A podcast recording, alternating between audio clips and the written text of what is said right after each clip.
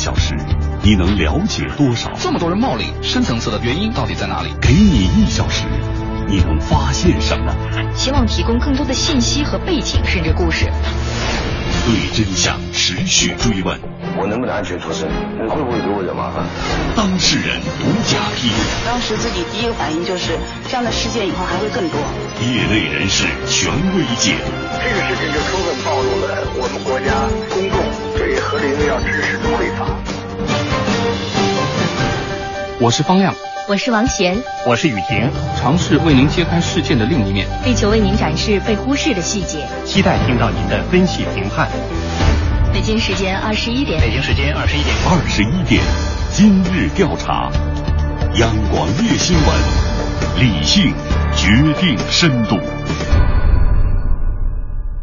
在南京那边去过一个历史博物馆，嗯，文庙皇宫那个也去过，嗯，还行吧，就是挺没意思的。你看过那个《奇妙博物馆之夜》吗？那种也不错，至少不会觉得无聊。我觉得博物馆应该是只是远观而不能近摸的那种的。像我看着一种画，然后可以，但是中间可以搁个玻璃或者是什么围栏什么之类的，不能去摸的那种的。那这样会不会感觉隔了些东西，这种体验很差？但是摸坏谁赔呀？我觉得博物馆还得隔着那个博，没有去一些遗址那些真实，互动性多一点，至少能使用一下那些科技，印象深刻一些。在比方说体验一个地方的遗址的时候，背景或者是就是视感应该是。跟遗址相契合的那种，然后让人就是那种有身临其境的感觉。像我之前去过那个台北的那个故宫，它都是一人发一个 iPad，它上面就有各种语言的讲解，还有文字介绍。因为那些艺术品不可能让你直接摸嘛，那个东西会有损它的寿命。那种能动的是最好，因为要科技如果发达的话，可以有那种像电子的，比如说你想看什么，然后就可以有一个大概的那种幻影的模型出来，那种感觉是最好的了。里边东西太少。少了，我觉得就是那些东西都挺旧的，而且我觉得都落灰了，你知道吗？最想在博物馆看到什么？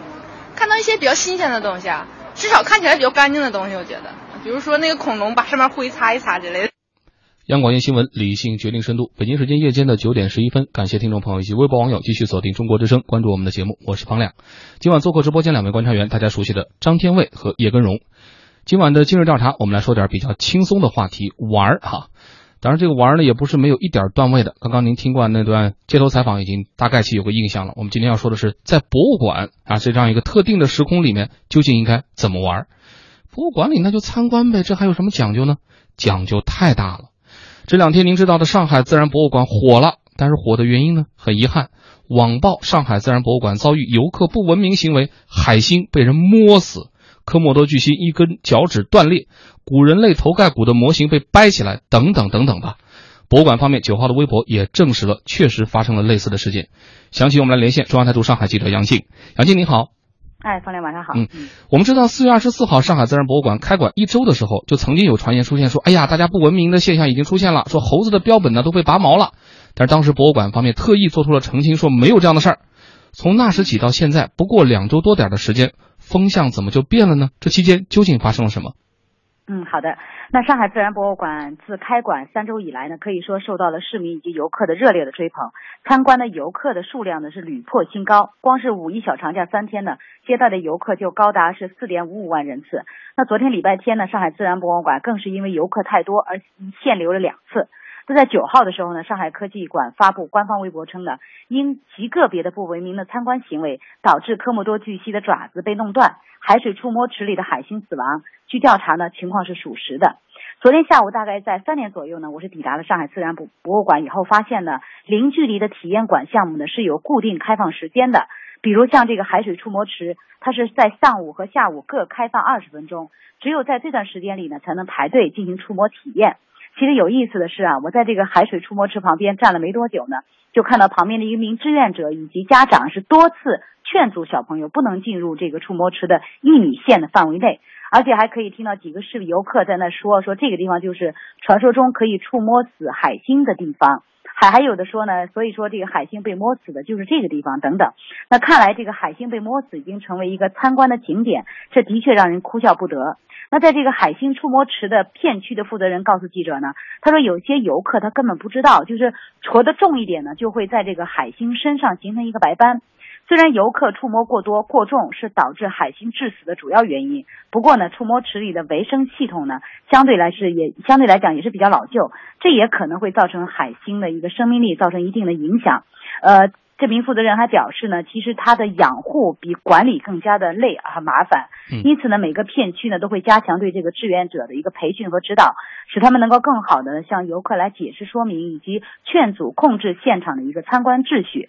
此外呢，这个展教处的服务处的一个处长也向记者解释了，说这个科莫多巨蜥的断爪的情况哈，其实他他们在这个监控录像里可以可以看到这个地方其实正好是一个死角，只能看到科莫多巨蜥前半部分，所以也没有办法看清楚。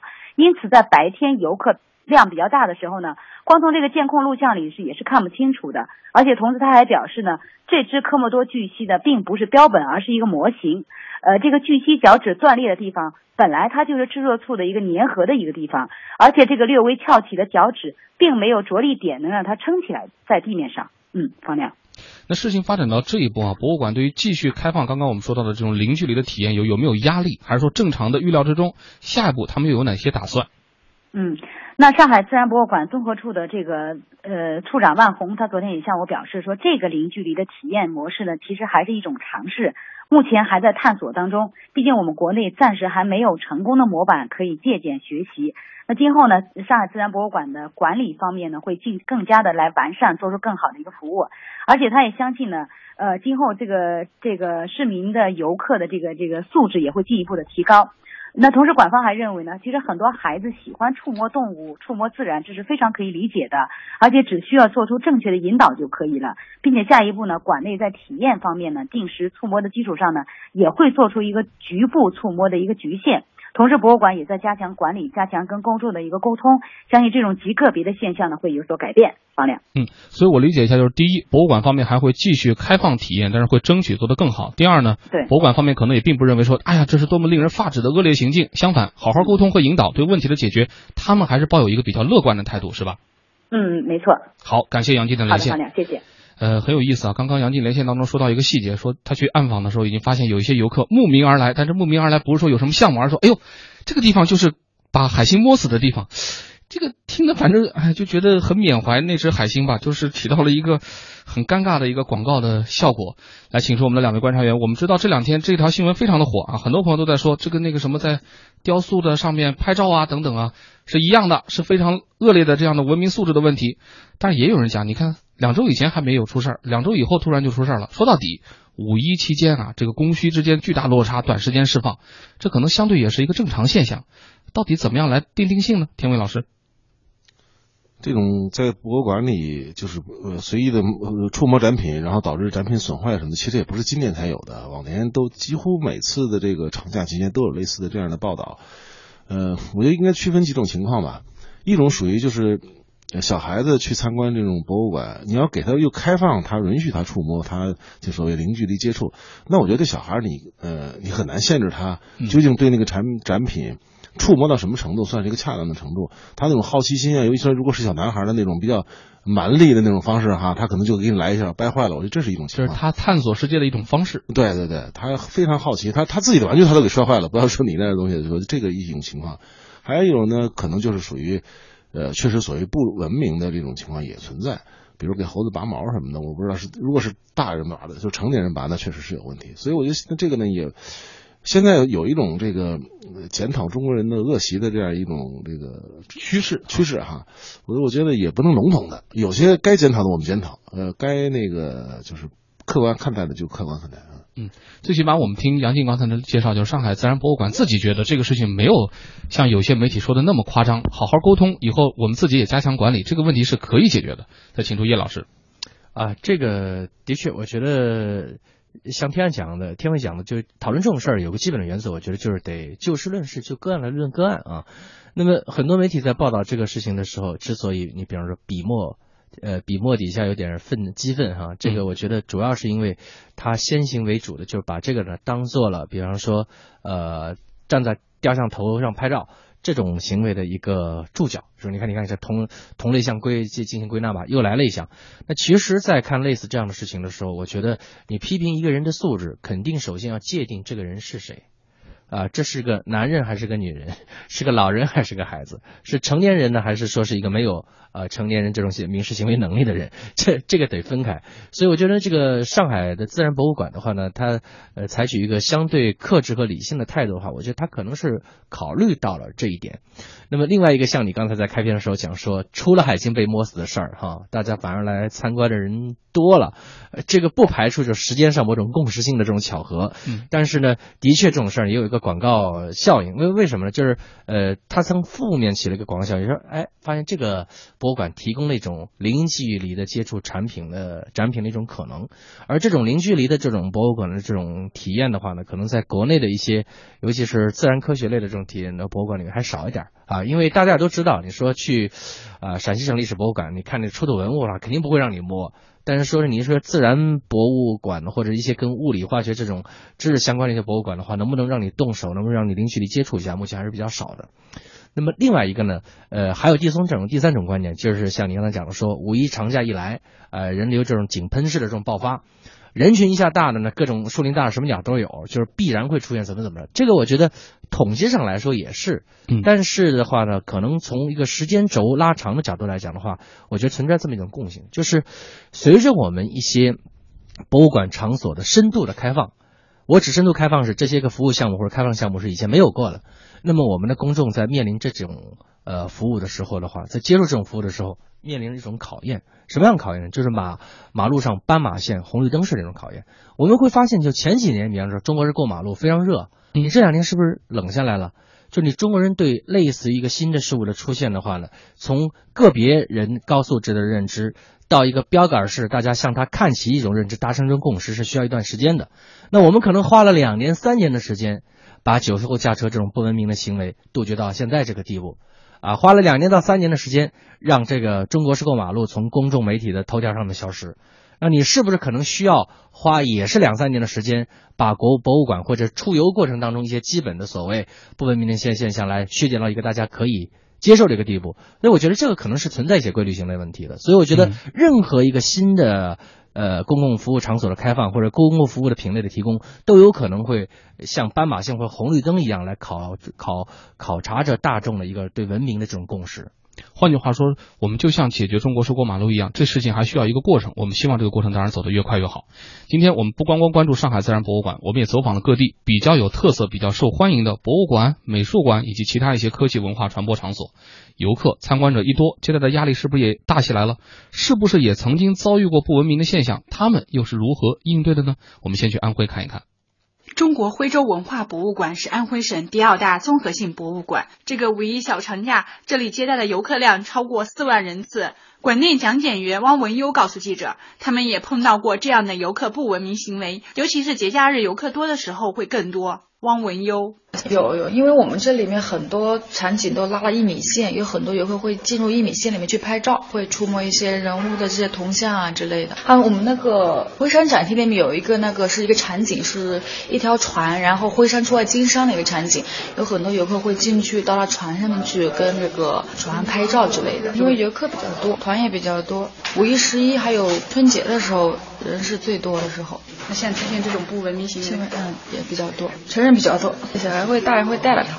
由于中国徽州博物馆内有很多是场景式景观，复原古徽州当时的一些历史故事和主要景点，因此每次有人进行参观前，讲解员都会进行文明观展提示。汪文优，因为在外面的时候会跟他们讲，会叫他们不要大声讲话，不要在里面吃东西，都会在外面劝导一下。对，不需要大声喧哗，也不能在里面吃东西、吃零食。拍照的时候不能打闪光灯啊，也不能呃近距离触摸一些文物啊，不能进入一米线之类的。虽然有讲解员事先的温馨提示，但是依然不能避免有小部分游客在观展过程中的不文明行为。中国徽州文化博物馆办公室主任姚玉波告诉记者：“文物的保存环境都是有展示柜、有沿墙通柜、独立柜、平柜等，它玻璃本身也有有些防护等级，然后本身呢，它那个粘合度啊，这个我们文物它有要求，包括恒温湿度控制，它都是有要求的。而且我们的巡听员八小时内都会在展厅里巡听，对于一些客人的一些，比如说用闪光灯啊、明劝阻节假日是各大博物馆开馆压力最大的时候，针对游客不文明行为发生概率也可能增加的情况，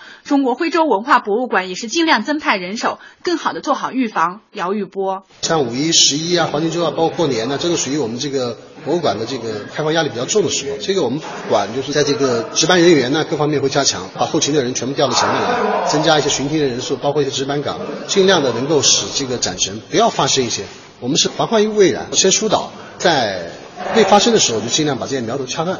我们听到这边的做法呢，是说我们尽量增派人手，哪怕说忙的时候，我们说我们后勤啊，其他的值班人员都上岗，我们哪怕一个盯一个呢，争取把这个很多的这个苗头啊，把它掐灭在这个防患于未然的时候。但是有些时候，如果是来的是一群孩子，而且特别是老师们也都带不过来的时候，这时候又该怎么办呢？合肥市科技馆是最受学生群体欢迎的地方，每到节假日，科技馆门口都大排长龙，参观人数在五千人左右。每周一和周二是科技馆闭馆日。记者来到展厅时，工作人员正在展厅内对展品进行调试、检查和修复。展厅管理员靳丹无奈地告诉记者，因不仔细阅读展品原理而暴力操作，导致展品受损的现象在科技馆内频频发生。那边有一个就比较严重，叫动量守恒。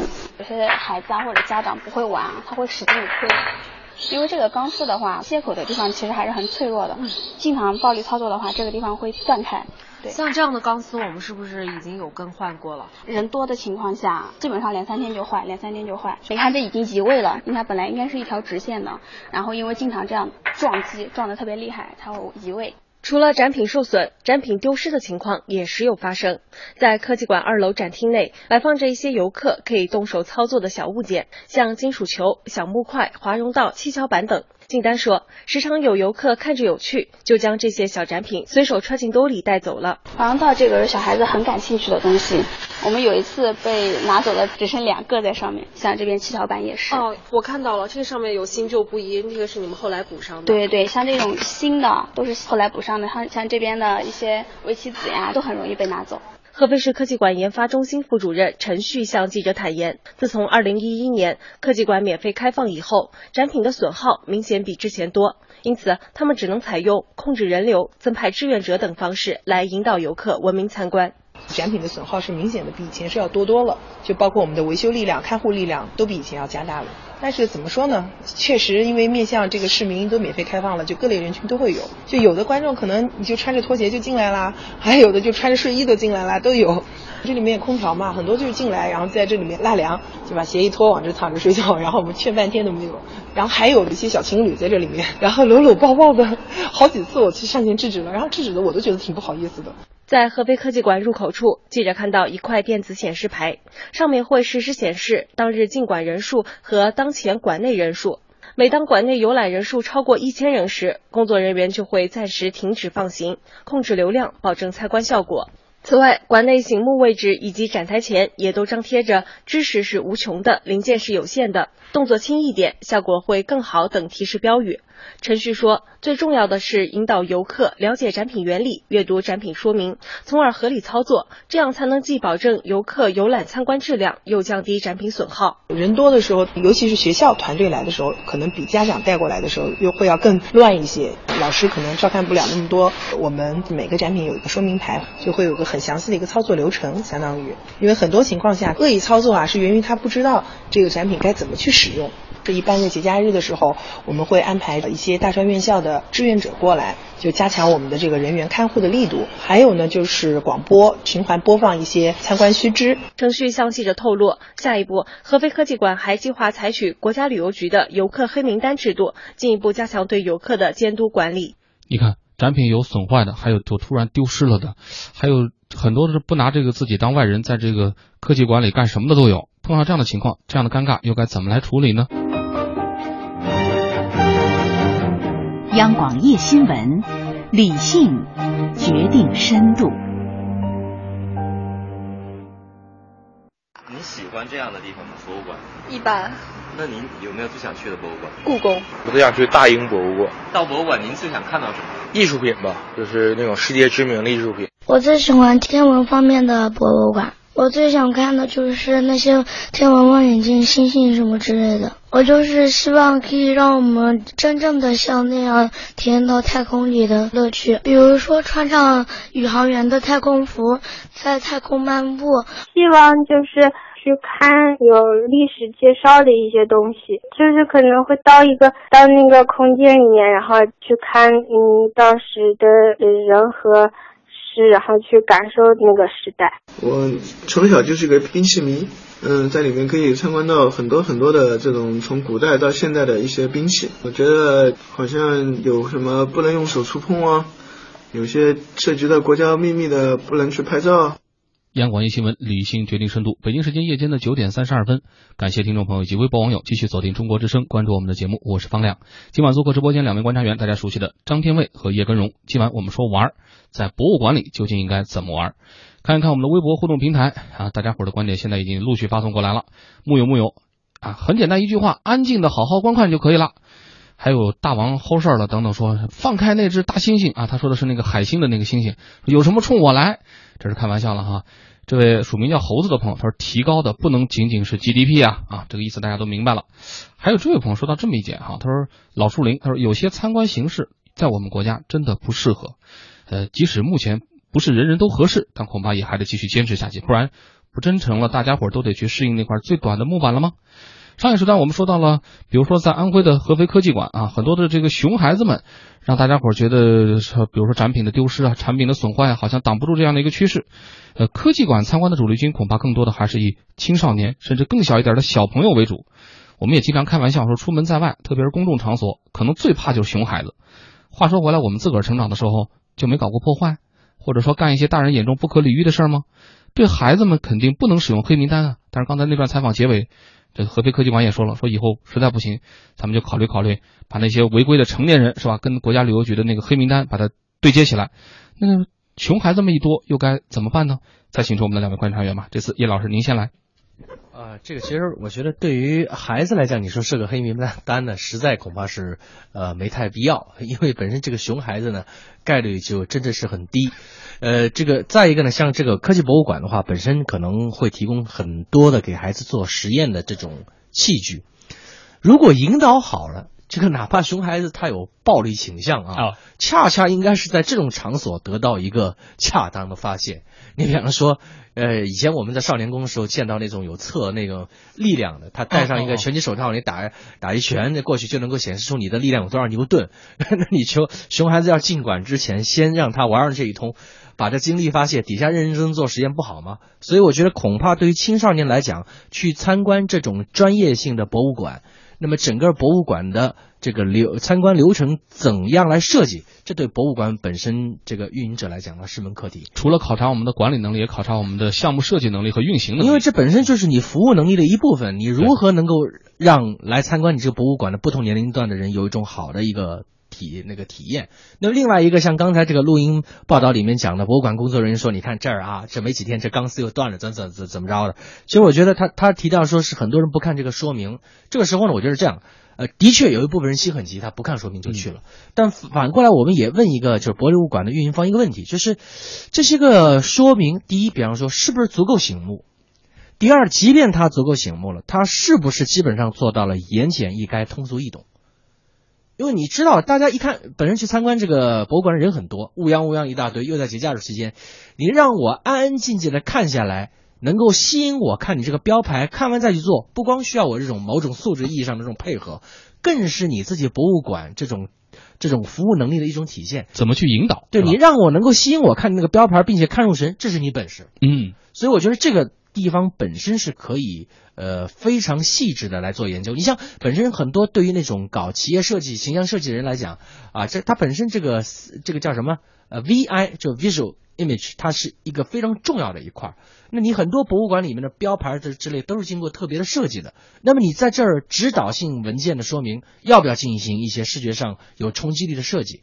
这个我觉得可能对国务博国内的博物馆来讲，是不是目前可能重视的不够多啊？嗯，首先是我们自己能先想到，其次才是我们大家伙一块去做到。再请出天伟老师。应该说，中国的博物馆的管理呢，确实面临一些中国特有的难题。首先，咱们人多，对，是吧？这个，呃，再加上确实也不可否认的是，有一部分孩子，包括家长，主要是家长吧，就是可能素质也不是那么很高。他对自己的孩子是都他自己可能就没有以身作则。说实话，我们小的时候可能都没怎么进过博物馆。对，尤其到我们带孩子的时候，你说怎么跟孩子们说第一、第二、第三、第四，可能也差点。如果家长本身就没有一个好的这个就是公遵守公共秩序的这样一个习惯，他的孩子教育想必也有问题。但是我觉得无论如何。博物馆，尤其是像类似科技馆这样面对少年儿童的这种馆，那我觉得它让孩子能够亲手触摸、零距离接触是必须的。嗯，如果一些比如科技的成果，一些什么，你让他仅仅是看，那肯定是不行。所以我觉得，既然呃参考中国的这种特殊的一种国情，首先可能是在展品的设计上，尽量的能够既简单，然后又结实啊，这这是一个。然后还有就是如何加强引导。呃，让就是首先是让让小孩能够孩子们能够用最简单的操作就能达到他呃体验这个的目的。那他简呃操作越简单，他发生意外的可能性就越小。嗯，还有就是说的，呃，对博物馆来说，说实在的，一些必要的损耗是就是是你无法避免的损耗，是你的成本。这个呢，在开办博物馆的时候可能就得打进去。你说你指着五一期间这么乌泱乌泱的人群，说完了以后一天。呃，闭馆以后盘点下来说没有任何损坏，我想也不太可能，所以可能这一部这一部分成本就得打进去，然后尽快的能够修复，以便第二天能够让。呃，孩子孩子们能参观，可能这都是必须的，没有办法。合理的这个成本的考量，包括这个具体的执行，可能是我们一开始就是要放在设计里面的。对。但是刚刚说到了，对孩子们可能不能使用黑名单，但是对成年人也不能光使用黑名单这一招啊。那有没有什么其他的办法呢？今天我们也详细的咨询了一下，好多博物馆说没好办法，实在不行就要牺牲参观者的旅游体验了。更直白的说，实在不行东西就锁起来，或者远远的只让你看个大概。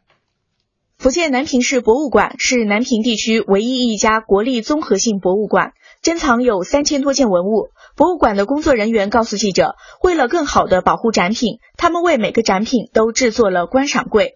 我们都有专门的柜子嘛，呃，所有展品都是放在柜子里头。嗯，然后日常呢，还有各种各样的提示标语都有粘贴。每个展厅每一层，我们都有工作人员，还有安保人员进行巡视。一有发现这个不文明的行为，我们都会进行提醒。同时，我们还有监控进行监看嘛。就如果是散客的话还好，它人流量是一种比较相对恒定的，保持每层个几十个人那样的话，我们人员还能看得过来。只有碰到这种团体性的，特别是校园里头组织学生嘛，一次性两三百号人进来，嗯，那我们进行分流。除了前面一个引导的，就是讲解员，后面还会跟一个工作人员。该工作人员告诉记者，即使管理和引导的再细致，参观过程中仍然避免不了一些游客的不文明行为。比如说在展厅内这个大声喧哗吧，还有甚至像我们那个，我们不是有产品的展柜吗？展柜呢，有的观众他们为了看得更清楚，整个人会贴在那个展柜上，会有一定的安全隐患。在福建顺昌浦上镇张墩村建有全国第一座乡愁馆，每到节假日都会吸引众多游客前来体验乡愁的味道。在这里，大家不仅可以看到篱笆、蓑衣、打谷机等旧时农村的老式生产工具，还可以看到火钳、风箱以及弹珠、水枪等生活用具和成长玩具。据乡愁馆负责人林启新介绍，乡愁馆自开馆以来，每天都接待不少游客，尤其是到了节假日，游客数量更是成倍增长。一些游客缺少对展品的敬畏和尊重，常常是抱着一种到此一游的心态参观，总喜欢伸手敲一敲、摸一摸，以辨真假。明确被告知禁止拍照，却偏要趁工作人员不注意时迅速拍下几张。一直以来，这乡愁馆都是开放式展馆，但随着游客的日益增多，一些不文明行为屡禁不止。眼下，相关部门正准备着手建设封闭式展馆。我们最多的一天可能将近有三千多人吧。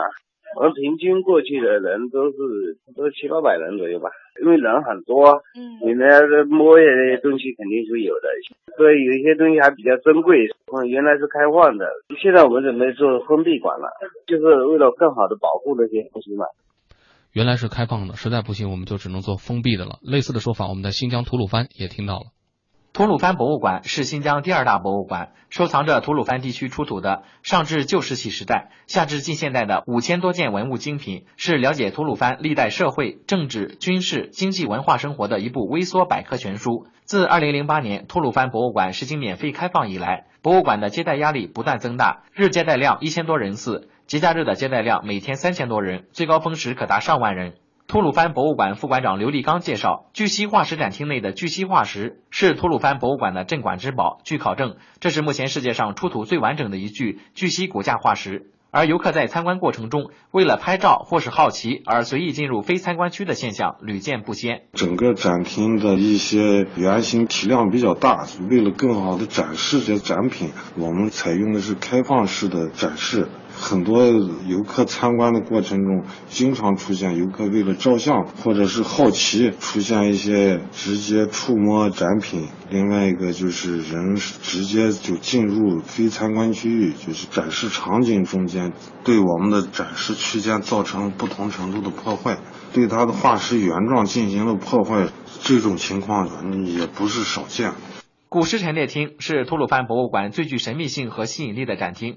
这里展出的十一具干尸，上至春秋战国，下到明清时代，主要出自阿斯塔纳、哈拉和卓墓葬群和苏巴什古墓群。因为由玻璃棺存放，古尸保护还算完好，但游客会在参观过程中。触摸挂在古尸陈列厅墙上的阿斯塔纳临摹壁画，对临摹画造成了不少损伤。刘立刚在我们的干尸展厅有一幅临摹的阿斯塔纳的一幅壁画，因为一些不文明行为，到了后期我们对那幅壁画上面覆盖了一层塑料，就是防止人经常触摸对这个复制品产生损坏。但是时间一长，因为这个塑料老坏，还是摸的人比较多，所以我们就在前面加道警戒线。到现在为止，游客是没有机会近距离去看它。实际上，这也是对后面观众来参观产生的一个遗憾。为了保护展品，博物馆方面采取了人防、家务防等多项措施，但效果并不理想。刘立刚对我们的游客须知进行完善和补充，我们的展厅的一些人员看护进行防范。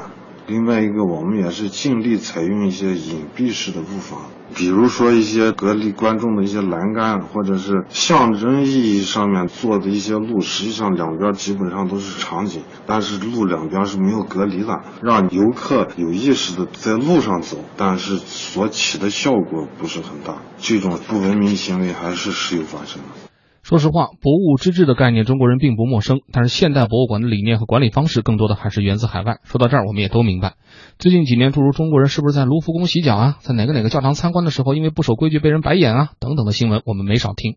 在海外游览博物馆，我们一般都会出现哪些错误、失误或者是尴尬呢？市民黄静是徐州市一家外企的白领，每到小长假或者休年假期间，他就会到世界各地景点游玩。大英博物馆、福尔摩斯纪念馆、法国巴黎的卢浮宫博物馆等等，都曾留下过他的身影。黄静说到国外旅游时，经常会遇到许多国内游客。然而，一些人的不文明行为让他无法接受，尤其是像这个博物馆啊、艺术馆这样的地方，这大声喧哗会影响周围的人欣赏艺术吧？嗯，那很多的这种国内游客常常会忘记，嗯，怎么说，就是照顾别人的情绪，他们总是说大声的讲话、打手机，嗯，这实际上是对其他参观者的一个不尊重，也是一种很不礼貌的行为吧？市民张亮也是一位旅游达人，上个月他和朋友一起到欧。周六国旅游，对于中国人在国外游玩时的举止，他认为有一些十分不妥。有一些国内的人到了这个外国博物馆，特别喜欢用这闪光灯照相啊，也有的偷偷用手去摸这个呃作品，有的还在这个著名作品面前啊霸占位置照相啊，挡住其他游客的视线啊。有些那个导游啊就告诉他们很多次，他们就是不听啊。有一些呢还喜欢讨论这个啊这个值多少钱，那个值多少钱啊。实际上，也许他们就根本不懂这些物品的价值。那么这些问题究竟该怎么解决？我们不妨来听听经常带团的导游都有哪些建议吧。蔡瑜是长春某国际旅行社的总经理助理，同时他也是个标准的玩家，常年游走于世界各地。对于游玩各地博物馆，他有自己的见解。首先呢，应通过这个博的网站呢，提前了解一下它的具体情况。其次呢，应该做好事前的一个预习，呃，要明白为什么要参观这个博物馆。通过参观呢，我们要学习哪些知识啊，获得哪些体验，重点参观哪些文物等等。嗯，那么只有这样呢，才能加深我们这个参观的感受。最后呢，我们应该携带一些参观的必备用品啊，比如说我们可以呃拿笔记一下呀。一些比较大型的博物馆呢，因为它的展览面积比较大，长，需要很长的一个参观过程，呃，所以呢，应该带一些必备的一些食物。但这块呢，也要提醒我们广大的游客，我们在指定的地方用餐。对于中国游客出境游过程中容易遇到的问题，他总结了两点：一是服装，二是言谈举止。比如说到了迪拜去帆船酒店用餐，或者是到一些呃五星级酒店去用餐，要找这个正式一点的服装。嗯，比如。然后呢不能穿短裤，不能穿这个拖鞋。那比如说像去泰国一些地方，我们进到大皇宫，那么我们也要入乡随俗，就不能穿过短的这种呃衣裤等等。可能游客出去旅游，包括我们每个人也都是是都是比较激动和开心的嘛。嗯。那比如说到了一些博物些风景风景名胜的时候，可能大家一下了车都会比较激动，就可能会呃那个声音比较大的就说啊快，我们先拍照啊，嗯，可能就是会出现一些大声喧哗啊，包括可能在不知情的情况下，呃，就是男士比较爱抽烟，可能就是呃会随处吸烟。我们刚刚听到了离游客最近的人，导游他们有哪些建议？那么专业人士又会怎么说呢？我们知道去博物馆、科技馆这些荟萃人类精华、展望明日畅想的地方究竟该怎么玩？还是不妨再来听听专业人士的说法。电话连线北京天文馆馆长朱静先生，朱馆长您好。呃，您好。嗯，感谢您电话连线中国之声参与我们的话题讨论。我们知道北京天文馆也是大孩子小朋友都爱去的地方，体验的项目也不少。不知道您有没有担心过所谓熊孩子的问题？嗯。是这个，其实呢，也是我们博物馆这个，特别是做展览的时候，呃，必须要考虑的问题。那么，在我们这个，特别是当初啊，就是我们的这个新馆开馆的时候，设计展览就是专门想过这个事儿。我想这个也是要针对我们这个呃本土的这个观众的一个特点吧，包括比如说这个人的这个人的流量的问题啊，包括这个比如大家欣赏习惯问题。我觉得这个呢，首先要。必须要考虑的，那首先还是参观者的这个问题。这个可能当人多的时候，他和人少的时候其实是很不一样的。包括有些，比如说这个小观众啊，呃，他们的这种到博物馆以后的这种这种玩的这种特点。那么其次呢，就是我们展品的这种这种就是抗抗这个抗抗它毁坏的这种能力。嗯，我觉得这个呢是需要我们主动的去考虑的，就是你不能等着它被动的给你玩坏了。嗯，咱你设计展览的时候，像我们比如说我们刚刚。呃，更新的这个呃闭馆展览的这个一期的展览里面，我们专门就设计了一个展项，这展项就是让小朋友可以呃在那儿使劲的这个造、使劲砸的这么一个展项。所以我觉得呃没办法，就是你必须得考虑这些事儿。嗯，孩子们虽然爱玩好动、手重手浅、难以把握，但是一般都没有恶意哈。今天我们的调查显示，比起他们，博物馆们可能最怕的还是那些有主意但是又不大听劝的成年人。要么呢多派人手，要么干脆不得不收缩，甚至取消体验的项目。有的干脆连贵重的物品就离游客越远越好了。解决这样的问题，我不知道天文馆有没有什么经验可以分享，或者是您个人的建议。呃，我觉得呢，呃，首先呢，就是从我们的理念上来讲呢，就是这个呢，呃，必须这个问题啊，必须是由这个。呃，博物馆的设计展览的时候来考虑，就是说你不能是去要求观众怎么怎么样，比如说你到我这儿来需要不能干这个，不能干这个，你必须得我们设计展览的时候就要考虑。那么根据我，比如说对展览空间的考虑，我们呃不不能这个，比如说设计的特别狭小的空间，我觉得这是必须得要考虑的。还有包括我们的开放的这个形式。以及目前其实很多博物馆因为面临一个免费开放的这种要求，所以它其实这个呢，我认为是给博物馆管理带来一个特别大的挑战。会很多的时候我们在设计的时候可能就就不行了。那这种情况下呢，就是说我们必须得考虑呢，就有可能我这个呃博物馆里会有很大人流的时候，只要有这种可能性，那么就是说在我们设计展览的时候。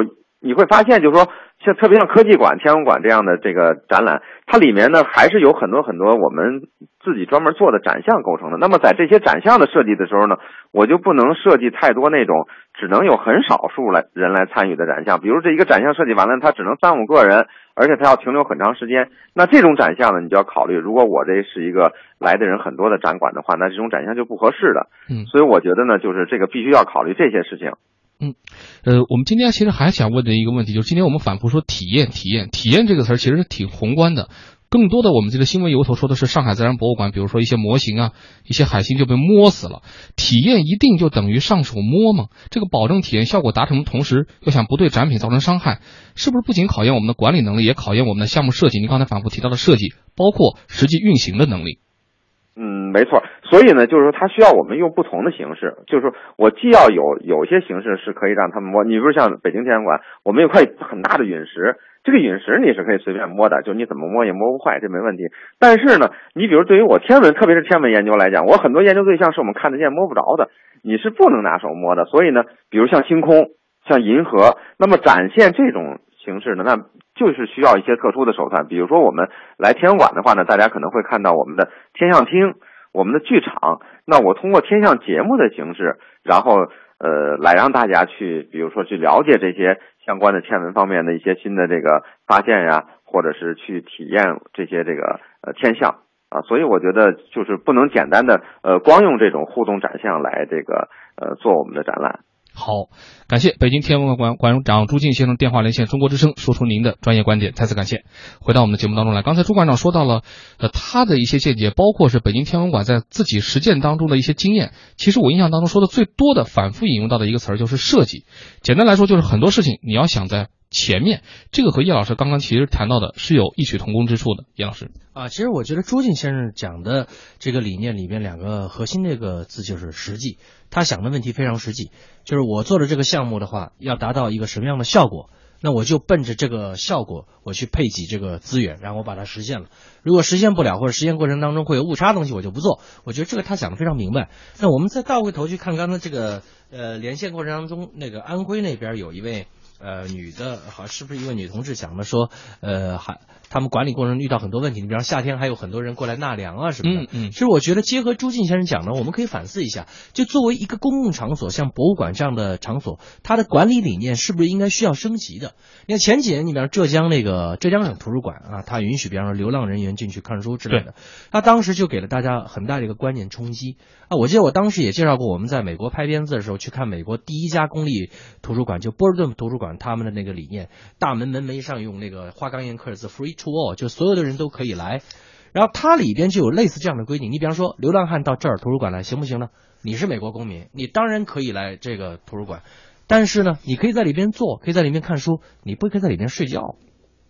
所以，其实像安徽的这位女同志提出一个呢，就是我们图书馆的呃，这博物馆这种类似共上的管理理念也需要升级。怎么升级呢？就需要来确定一些管理方面的细则，来明确这个馆方和游客来互动的这个边界。嗯，什么样人可以进来？那只要你是公民，你都可以进来。但你进来之后，你可以干什么？这个大家不能够仅靠默契，这得靠。很明确的边界的问题。你再比方说，像刚才也有人讲到，说你这你让他拍照，他不听啊，或者你希望他喧哗的话呢，他呃希望他安静，他非很喧哗。那如果真是有这样人进来，我们有没有足够的博物馆的工作人员能够制止他？因为你要确保其他人的这种游览体验啊，你不能对这种一个人，比方说这种喧哗状态影响人家的这种体验的情况听之任之。所以我觉得光抱怨没有用。你得有这些细则，在理念升级的前提下，把这些细节、把这些边界给它做做明确了才可以。而且我印象当中，刚才朱静先生电话连线的时候，上来第一句话就说到说我们要充分考虑到目前中国观众的一个参观习惯，他并没有说一些是不文明行为，他很客观的说这叫做参观习惯。我想把心态放平这一点，天文老师是不是也是博物馆在设计之前首先自己要解决的一个思想上的疙瘩问题？对，刚才我听到这个朱先生用这个词之前呢，稍微。顿了一下，对我觉得这也是作为一个公众人物，他这个在公共场合发言的时候也比较谨慎，就是他不能轻易的吧把呃中国人的参观习惯说成参观的陋习，我说这个我觉得是非常谨慎的。所以我觉得我们私下聊天的时候，对随便都可以说，呃呃都可以说，但是在公开场合发言要注意这个语言，我觉得这是一方面。另外一方面，我觉得也是他作为一个。呃，博物馆的管理者，尤其是个天文馆的管理者，他日常接触的可能都是那些来这里来这参观的孩子和他们的家长。可能在他在这样的眼里，可能更多的其实看到都是一参观者。那么参观者可能就是，嗯，可能习惯不一样，或者说我们现实不一样。我觉得这也是个比较客观的态度。其实包括有时候我们现在的刚我一开始我就说，我们现在有一种。呃，批评自己、检讨自己的这样一种一种习惯或者倾向，有时候呢，这个我觉得是必要的，因为一个民族的这种呃公共意识的提高啊，道德水平提高，确实需要一些不断的重复。有时候也是在这种潮流下有一种过度的检讨，比如说在卢浮宫的那个喷水池里洗脚这件事儿，当时就拍了之后就弄得沸沸扬扬的，结果后来说那个地方本来就是所谓洗脚，其实就是。纳凉是吧？说不句到位的话，就是当地人也那么干，也能干。对，另外还有一个，也是一个咱们那个那个那个方亮的同行拍过的一个美国华尔街那个那个牛啊，呃，这个中国人骑在上面拍照，然后也很愤慨的说中国人什么时候才能自尊？结果后来有人就好贴了无数个什么美国人、意大利人什么都在这拍照，就是他可他的已经被摸得很很精亮，那是一个呃这个华尔街呢一个很很著名的一个一个景点了，是在全世界人呃都去留留影，所以我觉得这个呃检讨有时候也过度，所以我觉得。如何每一个人哈，咱们先不说别人，就是每一个人，你在做某个行为的时候，你也掂量掂量，哎，我这个行为好还是不好，合适还是不合适，然后你再做。其实如果这样自觉的人多了，我觉得像可能这些事情就不会发生了。那那个时候我们就可以回到博物馆。